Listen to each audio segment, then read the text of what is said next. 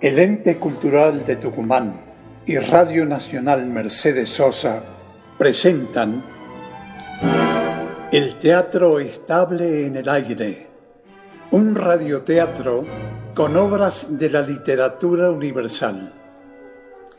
Y en su cartelera de este mes, La Loba. del dramaturgo argentino Francisco de Filippi Novoa y la participación del elenco estable de la provincia.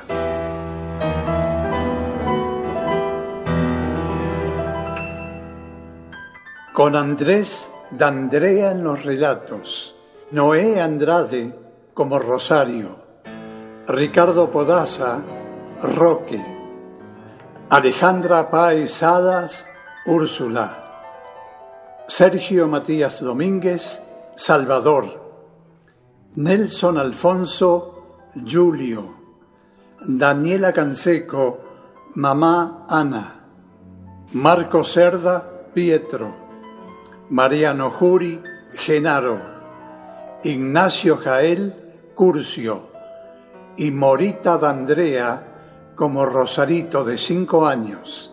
Asistencia de producción Silvina Schliserman. Coordinador técnico Cristian Pedersoli. Editor Gerardo Alderete. Dirección general Carlos Canán.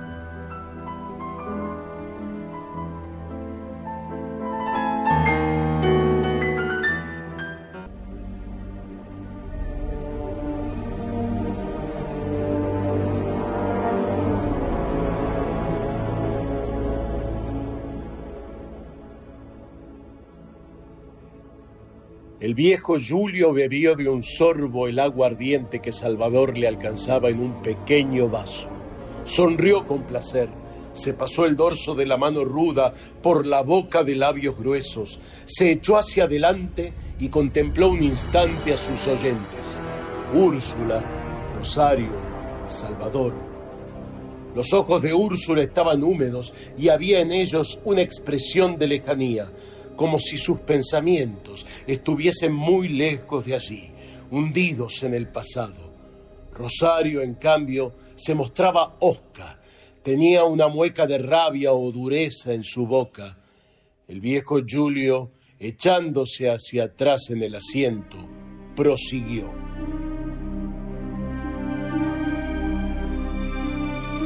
Pietro ha muerto. Su madre Ana también. La gente de la sila los encuentra, y piadosa abre la tierra con sus palas y cubre sus cuerpos para toda la eternidad. Y la gente de la sila, hombres y mujeres, piensan entonces en la pobre niña que ha quedado sola y la buscan recorren los montes, el bosque, la pradera, las riberas del río, pero, pero es inútil. La niña no aparece.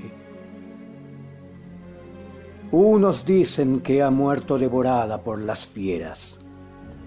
Otros que una manada de lobos la ha llevado consigo a las altas sierras una manada de lobos. No sería la primera criatura criada entre las fieras.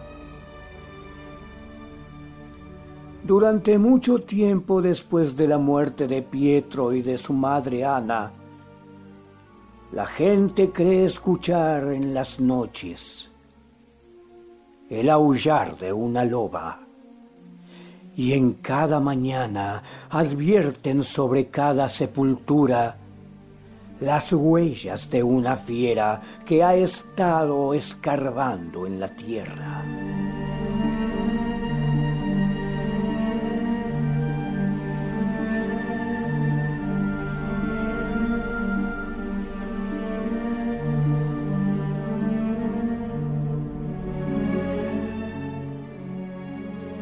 Hombres, dispuestos a sorprender a la fiera, montan guardia cada noche, sus armas listas para hacer fuego. De pronto uno de ellos la ve, sí, ve a la fiera, una loba, apunta, descarga íntegramente su arma, pero la loba no muere lo mira con sus ojos ardientes, llameantes, y el hombre enloquece. Basta, es suficiente, Julio. El hombre enloquece y huye gritando por la sila, grita por los montes, las sierras. Mueren sus gritos. Y tampoco vuelve a saberse nada de él. Le he dicho que es suficiente. Esa historia no es real.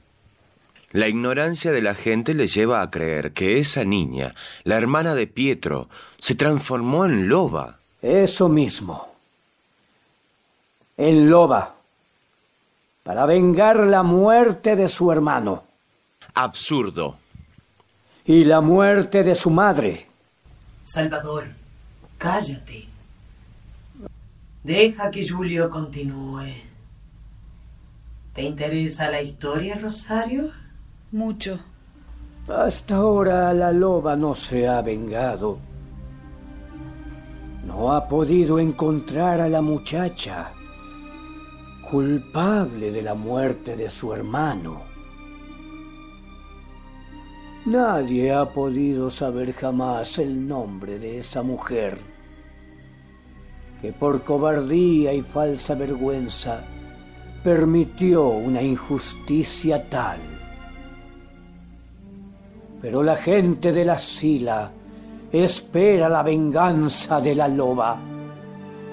Saben que tarde o temprano, algún día... ¡Julio! Don, don Roque. Fuera de aquí. Eh, don Roque, ya mismo, ya mismo. Solo entré a beber una copa de aguardiente, nada más. Y a contarnos esa estúpida historia. Viejo endemoniado, te he dicho que no quiero ir en mi casa. ¿Por qué insultar al pobre Julio? Ha sido Úrsula quien lo trajo aquí. Él no quería contarnos nada, tenía miedo. Pero Úrsula insistió. Úrsula. Todos los años oigo la misma historia. Todos los años. Nadie pudo saber nunca el nombre de esa mujer que por cobardía dejó que mataran al hombre que amaba. Nadie lo supo nunca, ni lo sabrá jamás. Pero qué remordimiento para ella y para... ¡Cállate! Y tú, Julio, fuera de aquí. Sí, señor Roque, me voy. ¡Fuera de aquí!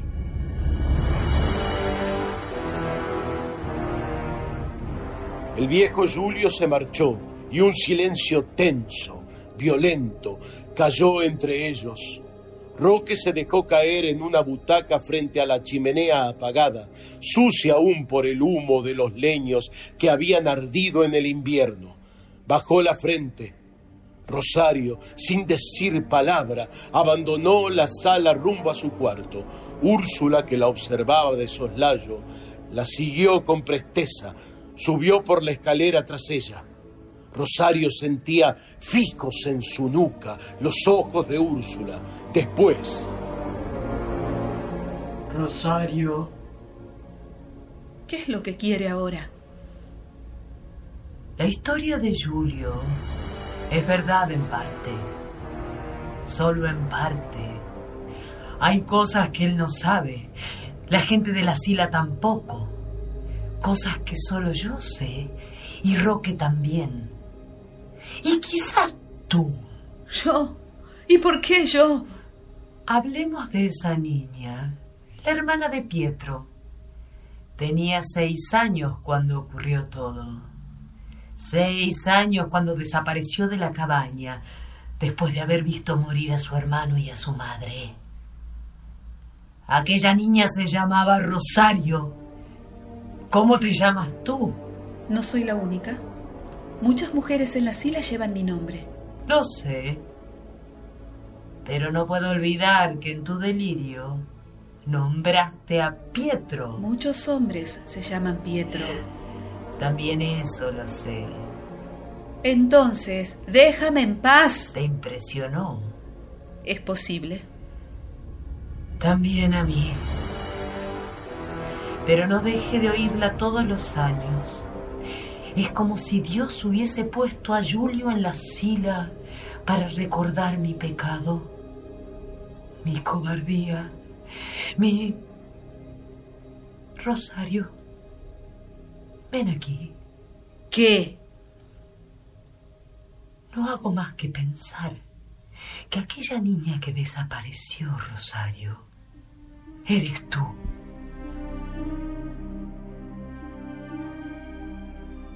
Que has vuelto para vengar a tu hermano y a tu madre. Si es así, solo deseo que cumplas tu propósito. No haré nada para evitarlo. Para mí significas la justicia que ni a Roque ni a mí nos castigó. Sigue adelante, Rosario. No haré nada para impedirlo.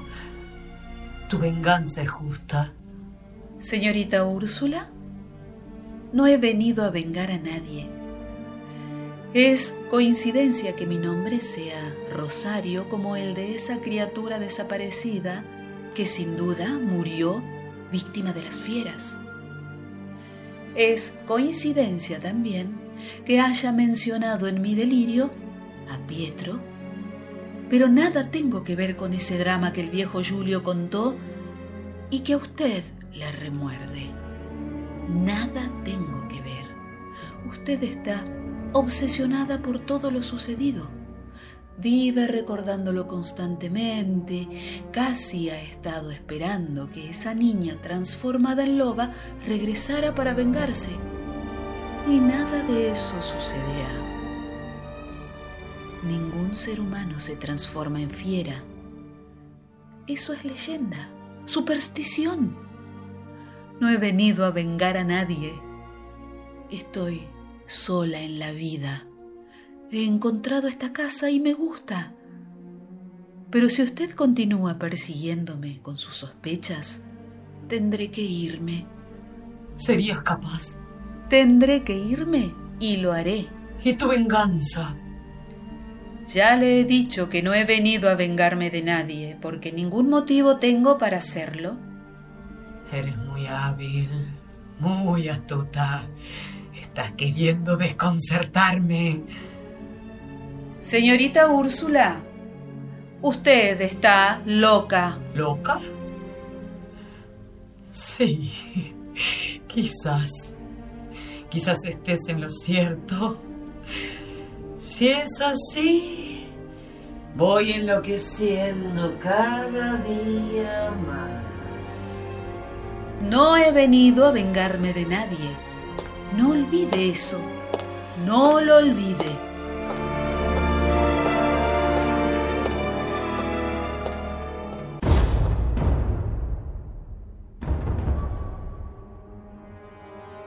Rosario entró en su cuarto, dio dos vueltas a la llave que rechinó en la cerradura apenas enmohecida.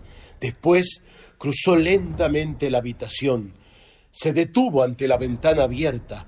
Una bocanada de aire tibio y fragante le resbaló por el rostro. Sus ojos negros y profundos estaban fijos en la ribera del río y de pronto un estremecimiento de espanto sacudió íntegramente su ser y luego, como poseída de un extraño espanto, llevó su mano derecha a la frente, al pecho y a los hombros. Se persignó. Alguien llamó a la puerta de su cuarto, se volvió indecisa, temía que fuese Úrsula. Insistieron. ¿Quién? Yo. Quiero hablar contigo. Entre. Cierra esa puerta. ¿No quiere que nadie lo vea en mi cuarto? He venido a disculparme. Disculparse usted del amo. He sido brutal. Te desgarré ese vestido que Úrsula te prestó. más que brutal, cruel. Pensaba ir a la aldea, bailar, divertirme. En cambio, me quedé en la casa y tuve que oír esa maldita historia del viejo Julio. ¿Me perdonas? ¿Le importa mucho mi perdón? Me desespera ser brutal y cruel con una mujer. Pero a veces, como esta noche, al verte con ese vestido, no pude dominarme. Mm. ¿Puedo perdonarlo? Lo perdono. Te hice daño. Sí. En los hombros. Me dejó las marcas de sus manos. Mire. Tus. tus hombros. Arden. Tus pobres hombros.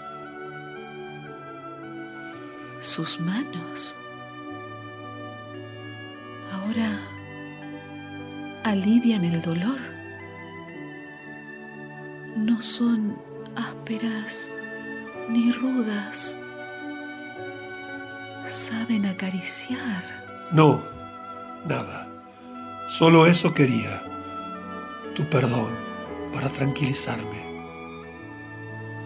No me guardes rencor por no haber ido a la fiesta de esta noche. Mañana todo habrá terminado. Lo sé.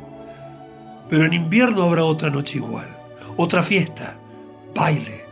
Te llevaré. Irás conmigo. ¿Con usted? ¿En el invierno? Falta tanto tiempo.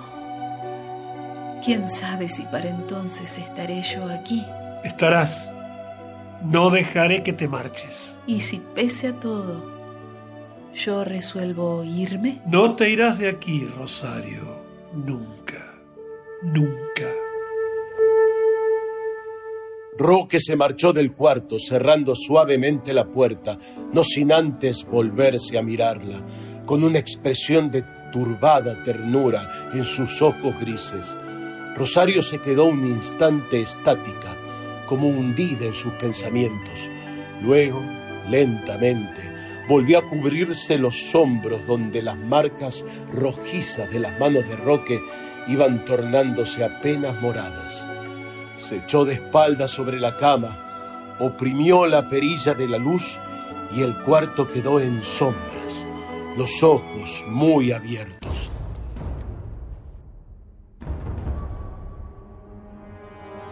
Al instante comenzó a sentir esa extraña inquietud contra la que intentó luchar inútilmente en el aire que entraba a raudales por la ventana abierta había olor a tierra húmeda, fresca, un olor excitante.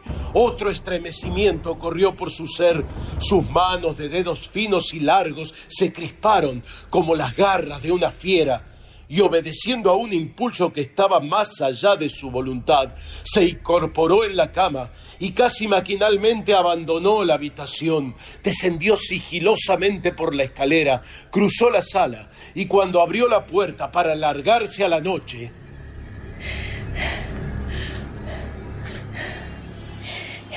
Rosario, ¿qué ocurre? ¿Estás agitada? ¿Por qué? No sé por nada. O quizá por su presencia me sorprendió. No esperaba encontrarme con nadie al salir. Y de pronto surgió usted de entre las sombras. No tengo sueño. Me fastidia que mi padre nos haya echado a perder la noche. Estabas muy linda, con ese vestido de la tía Úrsula. Sí, sí, su vestido de bodas. Estabas muy linda. Hubiéramos bailado toda la noche. Hubiera podido decirte cosas que... Ah, escucha. Aún estamos a tiempo. Podemos ir a la aldea, asomarnos a la fiesta, quizás bailar. No, no, ya no tengo ganas. Rosario. No quiero ir. Además, no olvide que su padre, el amo, se disgustaría si llegase a enterarse que juntos fuimos hasta la aldea. ¿No tendría por qué saberlo? No tengo ganas de hacer nada en esta casa. Yo tampoco tengo sueño y he decidido caminar un poco. Te acompaño. Iré sola. Pero es que... Iré sola. Y le pido, por favor, que no me siga.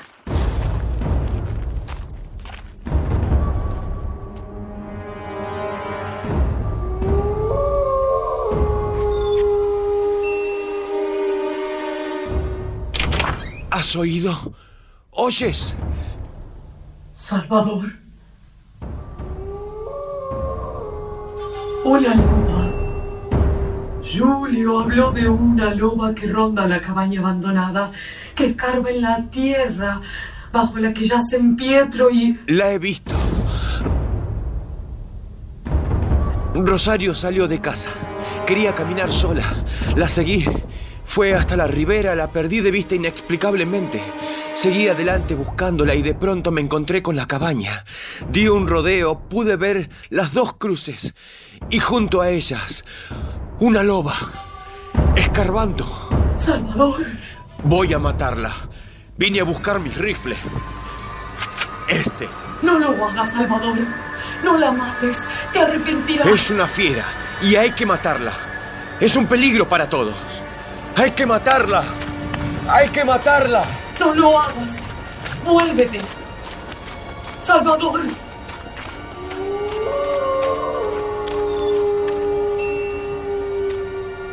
Salvador.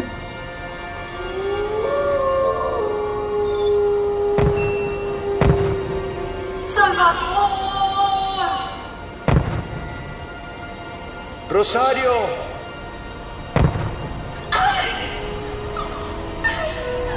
Rosario. Rosario.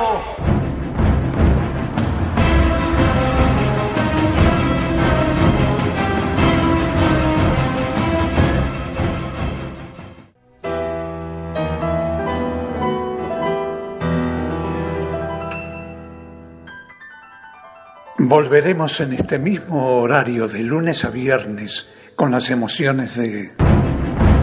La loba.